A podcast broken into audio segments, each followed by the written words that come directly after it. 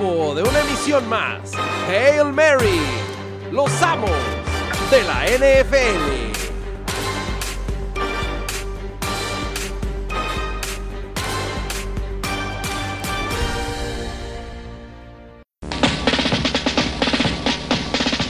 Miami has the Dolphins, the greatest football team. We take the ball from goal to goal like no one's ever seen. We're in the air, we're on the ground, we're always in control. And when you say Miami, you're talking Super Bowl, cause we're the Miami Dolphins. Miami Dolphins, Miami Dolphins number one. Yes, we're the Miami Dolphins. Estamos de vuelta, amigos, los amos de la NFL, para saludarlos con mucho gusto. Pensaron que nos habíamos ido, pero no. Queridísimo Orland, ¿cómo andas? Varado en Miami, mi queridísimo amigo. Aquí estoy. Así, en Miami, en el estadio. Acostúmbrate a ver así el estadio. Este, sí, hombre, ya.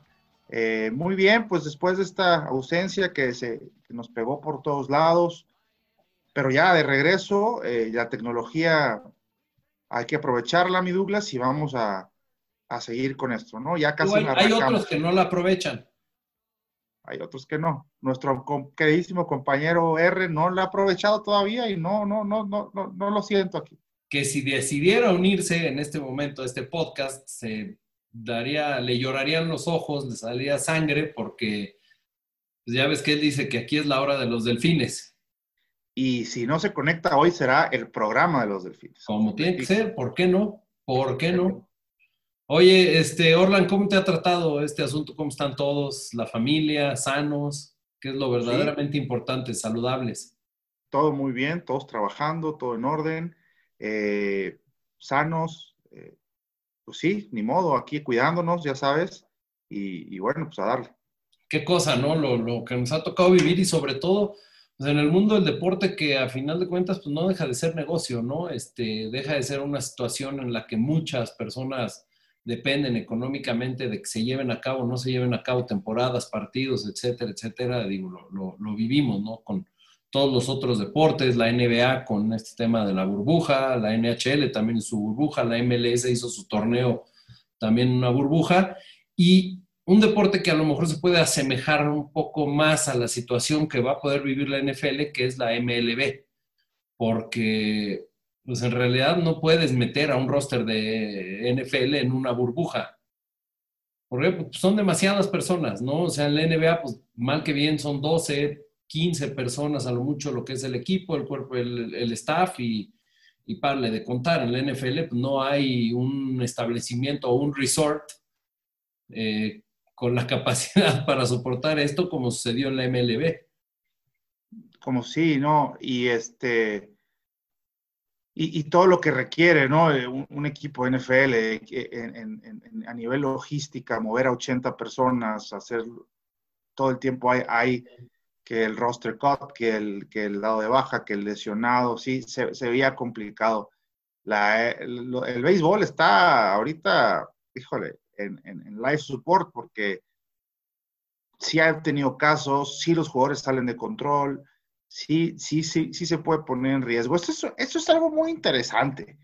E- e- Este tema de la, de, de- de la pandemia ahorita en la NFL, porque en la NBA, como bien dices, cero casos, lo hicieron muy bien, están encerrados, ahorita está suspendido por otros temas, pero eh, no hay, no va a haber sorpresas, ¿no? O sea, ese, el, el aspecto mental va a ser el que en la NBA, el que, el que los, el que pueda dar o, o cambiar alguna cosa a favor o en contra. Pero en la NFL, pues si Drew Brees da, da positivo y esa semana va contra Tampa, pues adiós. Este, Claro. Saints, ¿sí me explicó? Y entonces, en, en- la NFL creo que, creo que este, este tema sí, sí los equipos más disciplinados que tengan pues, más, mayor concentración y, que puedan estar cuidándose más, van a tener una ventaja, tal cual, una ventaja so- so- sobre los demás, ¿no? O sea, si empiezan a haber casos, no sé, se, se me ocurren los Bengals, ¿no?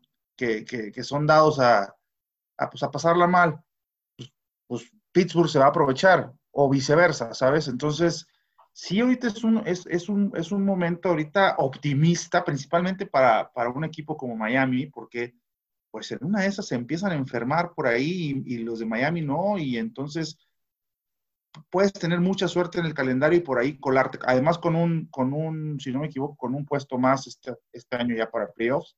Entonces, pues, los playoffs están abiertos para todos y, y, este tema de la pandemia puede afectar a muchos equipos de manera considerable. Sí, al final del día, mira, no es este, por supuesto que no es estigmatizar a nadie, ni mucho menos, ¿no? Porque pues, todos somos propensos a que nos dé incluso pues, la proyección del, de la OMS y de las grandes instituciones médicas del mundo, es que le va a dar al 70% de la población mundial. En Actualmente, claro. U otro, ¿no? Entonces, los atletas de alto rendimiento no están este, exentos de esta situación. Lo, que más pueden hacer los equipos es intentar blindarse, ¿no? ¿En qué sentido? Es decir, mira, tú vienes a entrenar y, tienes que seguir ciertos protocolos este, que se están estableciendo, ¿no? O sea, vienes aquí, tu ropa se queda aquí, no sale de aquí, se tiene que estar desinfectando, etcétera, ¿no? O sea, son no permitir que entre gente externa, y de aquí te vas a tu casa, te quedas en tu casa. Ese es, ese es el gran problema. O sea, ese es el gran problema. Lo, hemos visto en otras este, ligas, ¿no? Del, del mundo, particularmente pues, en, en, lugares muy conocidos y que tenemos cercanos, ¿no? O sea, que, que, dicen, bueno, tú vienes a entrenar, aquí en el entrenamiento llevas a cabo ciertos protocolos de sanidad, de seguridad, para que tú salgas de aquí lo más limpio posible, ¿no? O, o con el menor riesgo posible. Tú sales de entrenar y pues te pones tu cubrebocas y te lavas tus manitas cada que puedes y intentas evitar contacto, ¿no? Que, el contacto siempre va a estar presente, ¿no? Digamos, vas al súper o vas, sales con la familia a comer a un restaurante, ¿no? Que los restaurantes tienen también aplicados ciertos protocolos o pides comida a tu casa, lo que sea. Tú no sabes que quien te va a llevar la comida esté siguiendo los mismos protocolos que tú. Eh, o a lo sabes que yo, yo creo que más bien en, en el NFL, pues al, final del día tú, mi querido Douglas, eres un señor ya, o sea, un, hombre ya de, en tus late 30s, o sea, ya 30 altos, yo también. Estos son chavitos, estos, chavos, estos muchachos en la, en la, NFL, a excepción de Tom Brady y, Ryan Fitzpatrick, todos están chavitos. Entonces, el problema con ellos es que el antrito, que el table dance, que su, que no, pero no van, a eso van por las alitas, no van por lo otro.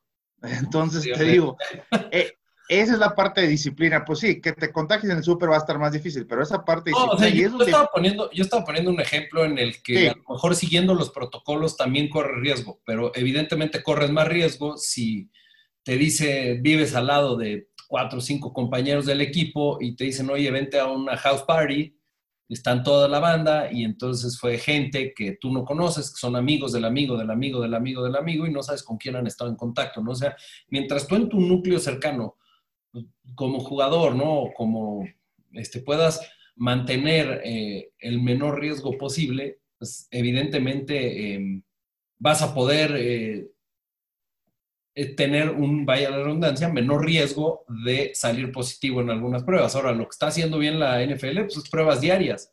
No hay otra forma de controlar. Llegas, te hacen tu prueba, tienes, no tienes, si tienes, te vas a tu casa, si tienes síntomas, no vienes a entrenar, ¿no? Incluso a los periodistas que van a cubrir, que, me parece es un riesgo muy grande, pero sabemos que en temas de, medios, eh, en las ligas, la NBA, la NFL, están este, años luz adelante de nosotros, también tienen un protocolo establecido, ¿no? Este, y, los reporteros allá o los medios allá son muy respetuosos de, lo, de las reglas que se les imponen y entonces intentan hacer que el contacto sea mínimo, ¿no? O sea, a final de cuentas, pues esta enfermedad no, nadie viene a bien, te digo, siguen saliendo cosas nuevas, y entonces el mundo del deporte tiene que ir evolucionando, evolucionando conforme a las recomendaciones, que hoy en día las recomendaciones son muy claras. Eh, no salgas de tu casa a menos que sea necesario, usa tu cubrebocas, lávate las manos constantemente. Oye, pero bueno, qué bueno que sí vamos a tener temporada. Sí. Y empiezan dos semanas y se tiene que tocar un tema aquí, Un tema que en este programa llevábamos dos años hablando del tema. El nuevo integrante de los Miami Dolphins. Tua Tonga Bailoa, el uno. Siempre fue Tua, siempre estuvimos cerca de él, siempre lo pedimos, se nos concede el sueño y, pues ya, o sea, a vivir una, realidad, una, una realidad fantástica, ¿no? O sea, de, que tenemos coreback por los próximos 20 años, tenemos con la tecnología futura, tal vez sea nuestro próximo coreback por los siguientes 40 años, ojalá.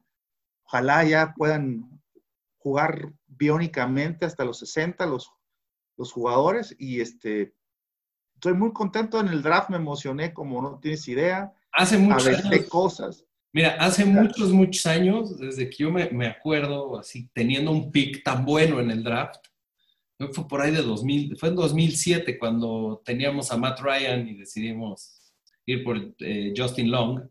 Jake Long, pero sí. Jake Long. Este, yo no me había emocionado, o sea, esos momentos donde Miami tenía muy buenas posiciones en el draft y decías, la van a, la van a cagar, la van a cagar, la van a cagar y la van a Tuvimos op oportunidad de agarrar a Matt Ryan, tuvimos oportunidad de agarrar a Aaron Rodgers y agarramos, teníamos el pick 2 ese año, 49ers agarró a Alex Smith y nosotros a Ronnie Brown. Agarramos a Dion Jordan, este, tuvimos oportunidad de agarrar a Lamar Jackson. Obviamente ahí sí no cuenta porque todos tuvieron oportunidad de agarrar a Lamar sí, Jackson. lo de Lamar Jackson fue un, de, fue un home run de, de Baltimore, pero Exacto. también nadie, nadie aseguraba que fuera a romperla de esa forma. También creo que se fue un equipo, o sea, porque todo el mundo dice, no, si Lamar Jackson no hubiera llegado, no. Fue un equipo donde el equipo está armado para que Lamar Jackson luzca. Digo, pocos equipos tienen la cantidad de alas cerradas que parecen linieros ofensivos como Baltimore. Al final del día terminó siendo un MVP, un, MVP, un justo MVP y, y, es un gran jugador. Pero no, también tuvimos la oportunidad de agarrar a Mahomes. Sí, pero yo me quedo con Tua, Douglas. O sea, de ese nivel te digo de lo emocionado que estoy. ¿Cómo decías tú? O Tua o ninguna, ¿no? O Tua o ninguna y se, se nos hizo y además, bueno, empecemos de lleno con Miami. Qué buen draft, la verdad. Este, muchos picks se aprovecharon muy bien. Lo que se está leyendo ahorita en del, del training camp es eh, le pegamos a, a, la línea ofensiva, tenemos dos titulares en línea ofensiva, Austin Jackson, el, el, pick número 19 de Miami, 17, no me acuerdo, un chavito que era no prospecto, pero que era más bien un, un, un muy buen talento físico, pero que le faltaba técnica, pues está haciendo grandes cosas en, en, en ahorita y entonces va a ser el, el titular, el left tackle titular en, la ofensiva de, de, de Miami. Este, Robert Hunt es el otro tackle. ¿Eu? Robert Hunt es el otro tackle. Robert Hunt parece ser otro tackle. Solomon Kill también parece ser este, guardia titular. Ah, Mira, o sea, yo... Parece que le pegamos al draft, ¿eh? O sea, Miami puede ser uno de esos equipos que, si no el, este 2021, 2022, ya con un par de años de experiencia de, de, de la línea ofensiva, ya con Tua consagrado como, como titular después de ser novato del año, porque va a ser novato del año. O sea, a ver, Fitzpatrick es titular por el, por el puro hecho de que no hubo pretemporada y no hubo un training camp en forma donde Tua le pudiera quitar el trabajo. Obviamente Tua se está aprendiendo ahorita el playbook y están haciendo todo este tipo de cosas. Es diferente el caso de Miami a un caso como Cincinnati, donde Joe Burrow día uno era es titular, porque pues, es el, todos se tienen que aprender el playbook de, ese equipo. Entonces, Joe Burrow arranca como titular desde el momento que lo draftearon. Tua no. Tua tiene la ventaja, porque es una ventaja, de tener a un veterano como Fitzpatrick. Pero ya conoces a Fitzpatrick, ya lo hemos visto muchos años. Es Fitzpatrick puede empezar. ¿Sabes? Puede empezar, puede empezar con cuatro ganados, cero perdidos, tirando para 16 touchdowns, tres intercepciones en esos partidos. Este, pero luego, te va, te, luego se va a ir tres juegos con tres intercepciones cada juego. Entonces, ya sabemos que en cuanto Fitzpatrick pase esa segunda etapa de inconsistencia, que puede ser semana uno, puede ser semana seis, él va a ser el momento de Tua y escucho lo que te digo, una vez que Tua sea titular, no se, ya va a ser titular para siempre.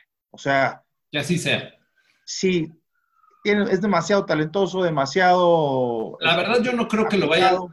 Sinceramente, sinceramente, yo no creo que le vayan a dar nada más ese año de red shirt este, a Tua para que este año no juegue nada y el segundo, tipo como hicieron los Chiefs con Mahomes, que nada más jugó hasta la semana 17 y que Alex Smith fue el titular. Ahora, Alex Smith tuvo una gran temporada antes de... Y Alex Smith era, eh, Alex Smith, Alex Smith es como, como un, a mí, yo, muy curioso Alex Smith, porque Alex Smith fue un primer pick, nunca ha sido espectacular, nunca ha sido Patrick Mahomes, pero nunca ha sido malo, siempre ha sido Yo siempre he dicho que es más aburrido que usar kakis.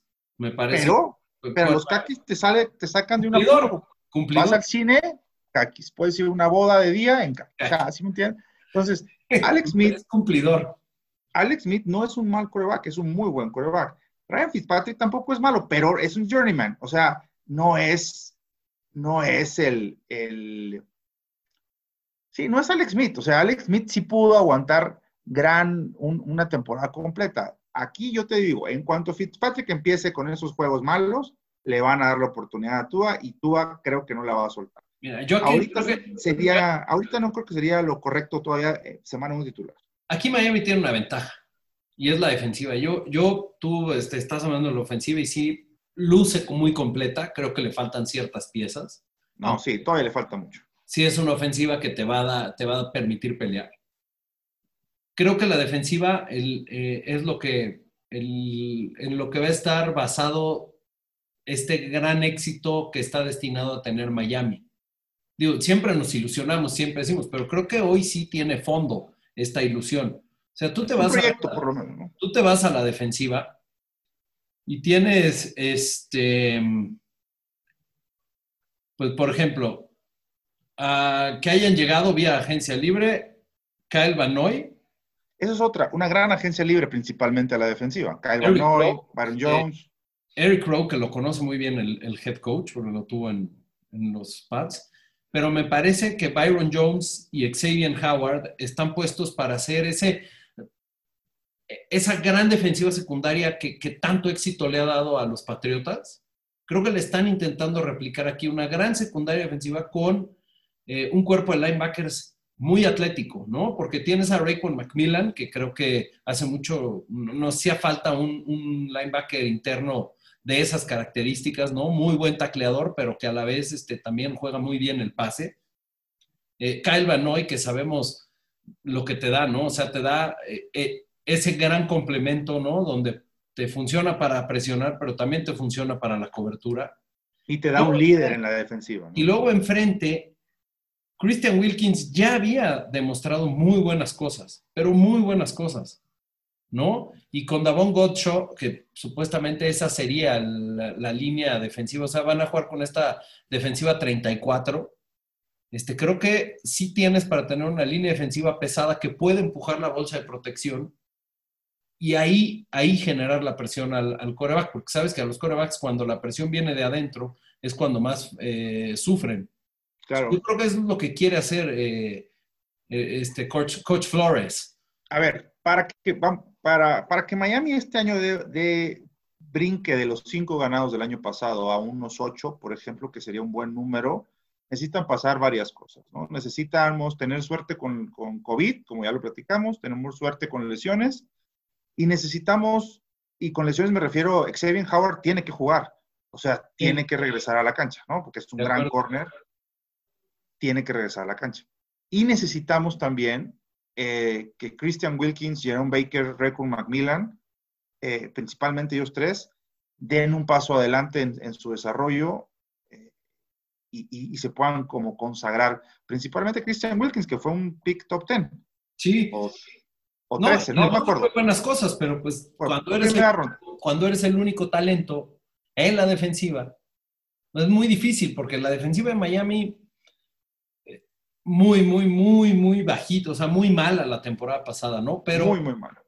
creo que Coach Flores los últimos partidos nos demostraron, o sea, tiene comprados a los jugadores en la idea de lo que quiere hacer. Y eso, Y a los fans, la verdad. Yo eso este es año, dificilísimo. O sea, cuando un buen entrenador le logra llegar a los jugadores y, y hacerlos entender qué es lo que quiere hacer exactamente el equipo y, y cuál es el, el ADN o la identidad del equipo y el coach transmite su personalidad a los jugadores, pues es donde, eh, donde el éxito está prácticamente garantizado en cuanto a la relación coach-jugador, ¿no? Pues digo, sabemos que el, el coaching tree de Bill Belichick no ha tenido mucho éxito, pero también porque no salen muchos entrenadores de, de ese coaching tree. O sea, Adam Gaze, eh, no, no Adam Gaze, eh, coach, eh, el, el coordinador ofensivo que se me fue ahorita el, el- McDaniels. Coach McDaniels se fue a Denver, le fue muy bien, o sea, ganó ocho partidos seguidos y luego perdió ocho partidos seguidos, ¿no? Pero regresó y, y como que no se ha querido ir sabiendo que a lo mejor ahí él, él, el día que se vaya a Belichick se va a quedar como entrenador en jefe. Pero pues, quién sabe cuándo pase lo de Belichick. O sea, puede resultar un, o un, este, no sé cómo te digo, un rápidamente, un se retira joven o un Don Chula, ¿no? Que se retira a los 90. Ahora estoy viendo aquí el, este, el, el, depth chart de la defensiva. O sea, es una defensiva muy profunda, ¿no? Porque en, en algunos lugares, ¿no? Porque tienes a, a Raycon Macmillan como tu interior, como uno de tus interiores, y el otro es Jerome Baker, los dos de Ohio State, ¿no? Pero luego está Camu Gruyer Hill, que estuvo en, en las Águilas de Filadelfia, no le hizo nada mal, y el Landon Roberts, que ha sido campeón dos ocasiones con los Patriotas, ¿no? Está Shaq Lawson, atrás de Calva ¿no? Shaq Lawson, un, veterano con, con muchos, este, ya con, con, recorrido, pero también con buenas temporadas en la NFL. Y luego por ahí se hablaba eh, que a lo mejor iban a intentar intercambiar por por eh, este defensivo de los, de los jaguares de... de Inokbe. algo así, sí. Sí, habían escuchado el rumorcito de que queríamos... Yannick, Ngawe. Ngawe. Es sí, sí, un, un, africano ahí de nombre... Es jugadorazo. Entonces, todavía tienes mucho capital para invertir, para darle, terminar de redondear esta defensiva.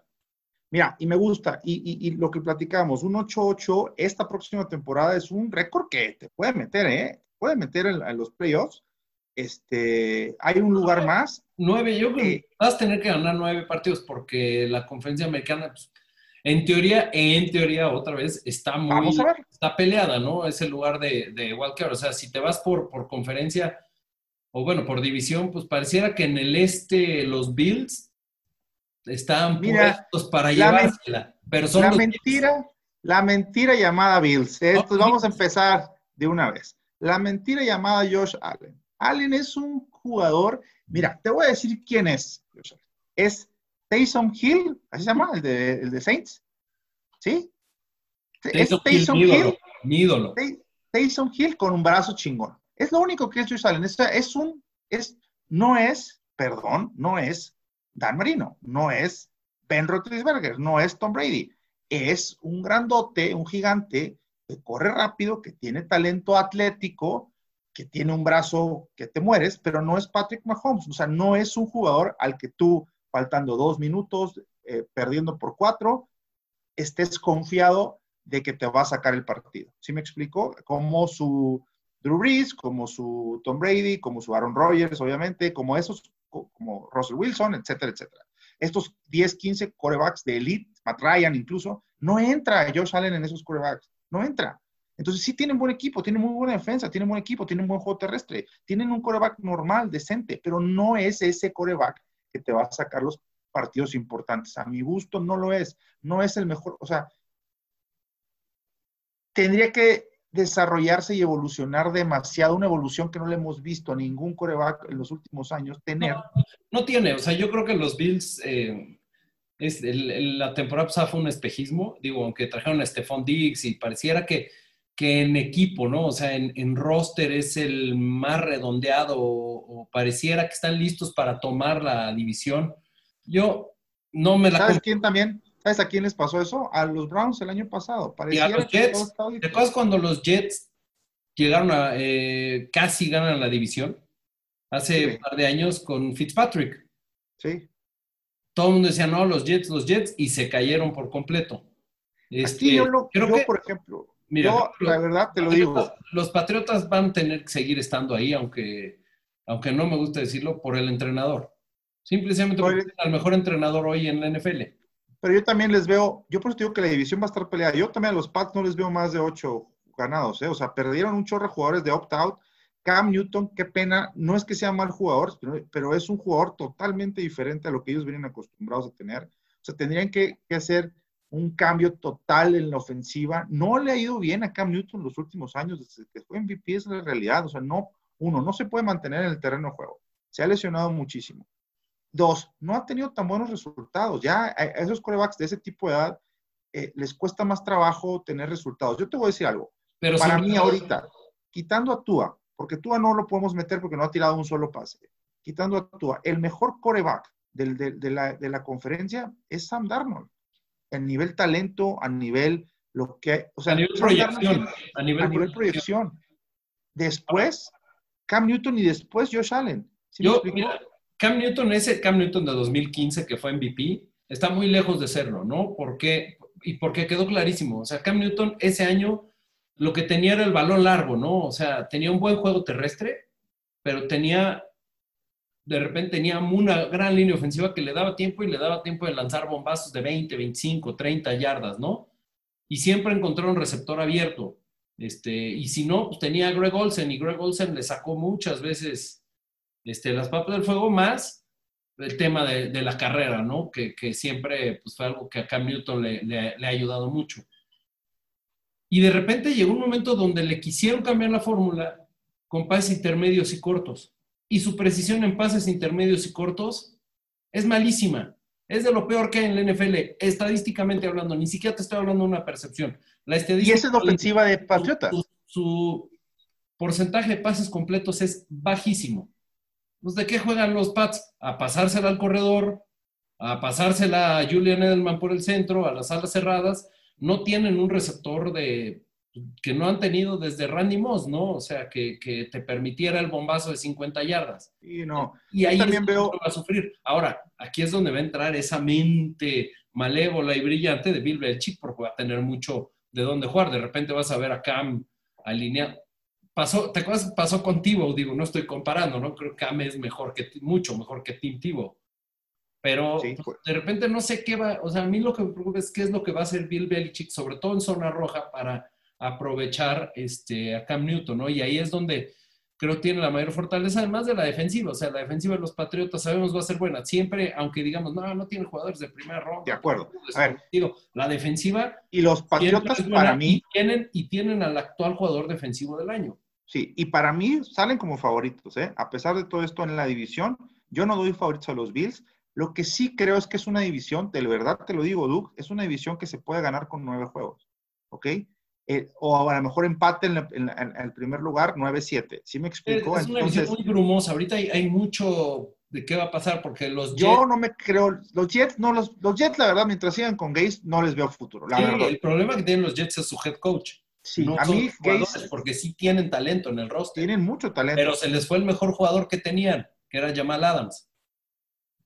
Se les fue Jamal Adams, este, Darnold si sigue con sus mononucleosis, problemas, lupus, todo esto que, que le da, va- van a batallar mucho los Jets sin su coreback titular. La verdad, Darnold es un gran coreback. Tal vez sea el mejor coreback de, de esa, de ese draft, ¿no? De Baker Mayfield, Josh Rosen, Darnold y, y Josh Allen. Eh, yo creo que esta división se puede llevar 10, 10-6 te llevas la división, 100% seguro. Ah, ya no es un 10 año de ganados, 11. duda, Con 10 ganados, no, bueno. Ya no es un año de 11. Ahorita. Y es un año donde los juegos divisionales van a ser muy importantes, incluyendo semana 1 Miami contra Patriots, puede marcar la Sí. pauta de lo que va a ser la temporada para los dos equipos. Entonces, la división, esta división va a ser una división floja, sí, creo que va a ser una división floja en el aspecto de, de- de ganados, pero si nos vamos como el año pasado, de, de- de que algún equipillo, Miami, Bills o Pats, ligue cuatro victorias seguidas para ir, para colarse la postemporada, pueden ser equipos de cuidado. O sea, ya después de que hayamos tenido todo este, pues, como no hubo pretemporada este, este año. Sí, eh, los primeros cuatro partidos te van a marcar muchísimo el rumbo. O sea, a lo mejor los ganas ahí porque el otro equipo está, no está fuerte o porque, no sé, tuve una lesión importante en la zona, porque normalmente pues, en la pretemporada sí alcanzas a, a suplir ciertos huecos en el caso de lesiones. Aquí va a ser sobre la marcha, ¿no? Y creo que todo este tema de no tener pretemporada, digo, yo siempre he sido, a mí no me gustan los juegos de pretemporada, pero creo que son necesarios. Creo que lo vamos Muy a necesario. Creo que O sea, lo no hemos visto, a nosotros este año nos dolió la pretemporada, no, no vimos a Tua, o sea, te, déjame decirte que las segundas mitades de los juegos de Miami de pretemporada hubieran sido must Tua. see TV, güey. Sí, ¿Sí, me sí, explico? O sea, es, de acuerdo. espera, es- yo veo a Tua en Twitter tirando pases a Malcolm Perry de 70 yardas y haciendo cosas interesantísimas. Pero hay que, verlo- hay que verlos en juego, ¿no? O Hay que verlos en juego. Dándole la vuelta, otros que regresan, este, nuestros, que no se puede dejar de hablar de este programa, el famosísimo Ace Cerdo, ¿no? El famoso Cerdo creo que está de regreso porque ya el gordo regresa. Tienen buenas expectativas para este Tiene muy año. buena defensiva, Pittsburgh. Muy buena defensiva. El año pasado decepcionó, es que no es que decepcionó, pero Juju nunca conectó con... El con- problema es que no, no estaba listo para ser el, el receptor uno. Tristemente. Ese es el problema. Y ahí es donde, donde yo no concuerdo con, con nuestros amigos de Pittsburgh en su odio hacia Antonio Brown. Todo lo que hacía Antonio Brown era darle juego a, a- a- todos los demás. ¿Sí me explico? Y cuando lo necesitaban, aunque estuviera en triple cobertura, la agarraba. Juju no pudo hacer eso. Juju Y- nunca pudo con la doble cobertura. Vamos a ver qué tal le va a Yuyu con el regreso de Ben, que supuestamente eso es el, el- tema. No, este, espero que bien. La verdad, no, creo que es un buen jugador. Para implicaciones de fantasy, también siempre es bueno tener un buen receptor de Pittsburgh. Este, Big Ben es ahora o nunca, ahora sí, ¿no, Douglas? Si esta temporada Big Ben no da buenos resultados, yo creo que ya es el adiós, ¿no? Yo creo que aquí en el tema de Pittsburgh lo que, lo que es la base de toda la ofensiva va a ser el juego terrestre. Si James Conner se mantiene sano y constante, porque el, el- la También temporada- decepcionó Conner. La temporada que se fue Lev Bell, Conner la rompió, la rompió, la rompió, y cuando Lev Bell dijo voy a regresar, Conner se fue para abajo. Se fue Lev Bell de Pittsburgh y quedó él como el uno. Y no. lesiones, no, y, y con una muy buena línea ofensiva, ¿eh? porque hay que decirlo, Pittsburgh tiene, es de lo mejorcito que tiene, eso y la defensiva, este. Y esta temporada va a ser interesante ver, porque también que digas, este, híjole, qué buen core de corredores tiene Pittsburgh. ah, Este, pues no lo sé, mira, vamos a ver eh, su depth chart, porque es Connor y algunos de la temporada pasada, pero la verdad, la verdad, la verdad, no. A mí no me convence el, el depth chart que tienen. Sobre todo en, en la parte de los corredores, porque es James Conner, Benny Snell y Jalen Samuels. Cuando le tocó a Snell o a Samuels, no, no cumplieron con el propósito, ¿no? Este, en tema de receptores, pues está ese mame de James Washington, que Sí, no pero no. Tiene que tal. ser Yuyu. Hay Mira, otro, hay otro que también trae mucho hype, que es Deontay Johnson, pero, o sea, a mí los receptores de Pittsburgh, fuera de Juju, que tuvo una buena temporada cuando fue el número 2 y una gran temporada de novato, cuando le tocó ser el número 1 no estuvo a la altura. Sí, no. Y entonces creo que va a seguir la, va a seguir la, eh, la tendencia. Ahora, eh, llegó Eric Ebron, que cuando estuvo en tuvo una gran temporada en Indianapolis con Andrew Locke, y luego se cayó. pero también es una, es una lesión ambulante ese Eric Ebron. O sea, No, Eric Ebron es un volado, o sea, así Sí. como la tem- gran temporada que tuvo con Andrew Locke, este, si Big Ben no lo empieza a buscar, este, vete para atrás. ¿no? hablando de hablando de ex equipos de Andrew Locke y Eric Ebron, digo nomás una side note porque no me gusta hablar de equipos chicos a mí. Eh, los Colts con Philip Rivers, yo los veo destinados al desastre, la verdad. Yo no, yo A mí no me gusta nada, Fi- a mí no me gusta nada Philip Rivers. Yo creo que hubieran estado mucho mejor con, con Jacob Brissett, de verdad. Philip Rivers, los últimos juegos de, en, en, en, en Chargers o con Los Ángeles, no tiene brazo, tiene un brazo como de fideo ya, como esos últimos brazos de Peyton Manning, ¿no? Este, ya muchos hijos tiene, pero no tiene mucho talento ya. Yo creo que con esa línea ofensiva, porque es la mejor línea ofensiva del NFL, lo va a demostrar esta temporada, lo ha demostrado las últimas dos temporadas. Este, si logran los receptores, o sea, si logran encontrarle, digamos, la cuadratura de círculo que es Philip Rivers, que es pues, muchos pases a los corredores y pases intermedios, no tantos pases largos, yo creo que puede tener éxito. O sea, el equipo está armado como para, que, para tener éxito este, detrás, con un coreback con experiencia. Digo, Jacoby Brissett pues, lo intentó, pero no pudo. No pudo, pero pues, aún así creo que estarían mejor con él, ¿eh? Philip Rivers yo ya lo veo como damage goods, ya viejo, ya cansado. A lo mejor este, tiene una última, o sea, es un último tiro al aire, ¿no? Y ya dice, bueno, pues ya no la armé aquí, me retiro. Y, y luego, la verdad, aquí entre nos, quitando los jaguares, pues no es una división fácil, digo, no es, no es, eh, este, no es que el oeste, ¿no? De, de- de- de No, la está- FC. Está Tennessee que sabemos a qué va a jugar. Tennessee que Dale se el, va a jugar. es- dale el balón a Derrick Henry y que Ryan Tannehill juegue play action, ¿no? Pero con una muy buena defensiva.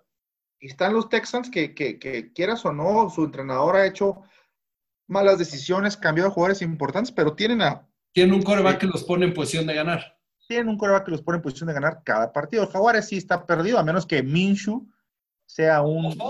Ah, no, porque Foles se fue a Chicago. A Chicago. Sí, entonces... Minshew... No está que Minshew se... a Garner Minshew, a Minshew Mania y a regresar a esa gran defensiva que los Lo dudo. Del Super Bowl. Pero, pero fuera, o sea, los Colts no, no la tienen fácil, o sea, con Texas y con Titans en la división, para ganarla no la tienen fácil. De hecho, te diría que es que van como terceros.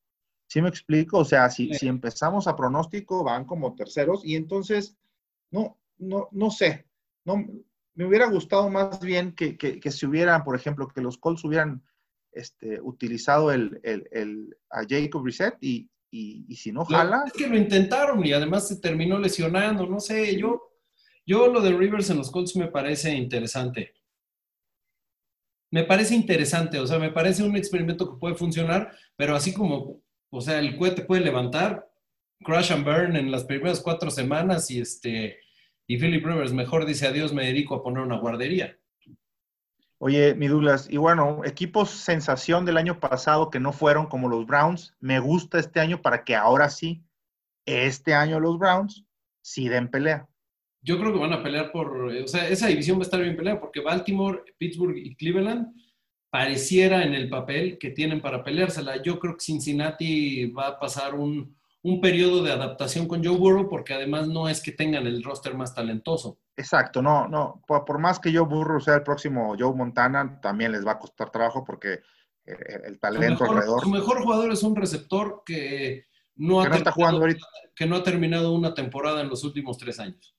Sí, no, no está jugando. Yo, yo sí no lo veo tan pareja como tú. Yo sí veo a los Ravens de calle, o sea, se la llevan de calle, o sea, 8-0 empiezan la temporada, ya sabes, de ese tipo de temporadas de los Ravens. Eh, pero veo a los Browns metiéndose como comodín, metiéndose duros. Por ejemplo, muchos traen. Mira, te voy a decir quiénes me gustan de la americana, ¿ok? Ravens, Chiefs, obviamente. Para uno y dos, este, Chiefs, pues listos para repetir, mano. ¿Sí me explico? O sea. Kansas, Kansas está, es el gran favorito y creo que tiene todo para, para ni siquiera caerse. O sea, con esa ofensiva y con una defensiva que es fuerte, Kansas, o sea, Kansas seguro. Incluso pues, me gusta para que la final de conferencia sea Baltimore-Kansas. Sí, sí puede ser. Necesito un segundo. Pero te voy a, no, te voy a parar ahí, te voy a parar ahí. Ok. Vamos a ¿Una pausa? No, nos despedimos ah. y guardamos tantito para la siguiente semana, porque si no nos vamos a acabar la conferencia y todavía tenemos un par de semanas para empezar. Perfecto, me ¿Ah? parece muy bien. Y la próxima semana hablamos de favoritos en la americana y en la nacional. Así sea. Y, de, y de, del monstruo de Tampa, que se los dejamos pendientes. ¿eh? Y a ver si nuestro amigo ya decide entrar para que nos dé su opinión sobre el draft eh, y Jordan Love. Este, pero bueno, eso lo dejamos para la siguiente semana. Yo les recuerdo que nosotros somos los amos del NFL y nos escuchamos aquí semana a semana. Rodgers does this better than anybody. End zone, Cobb, touchdown! Unbelievable! I'm out of breath. It's the most amazing game of my life. Los esperamos la siguiente semana en Hail Mary, los amos de la NFL.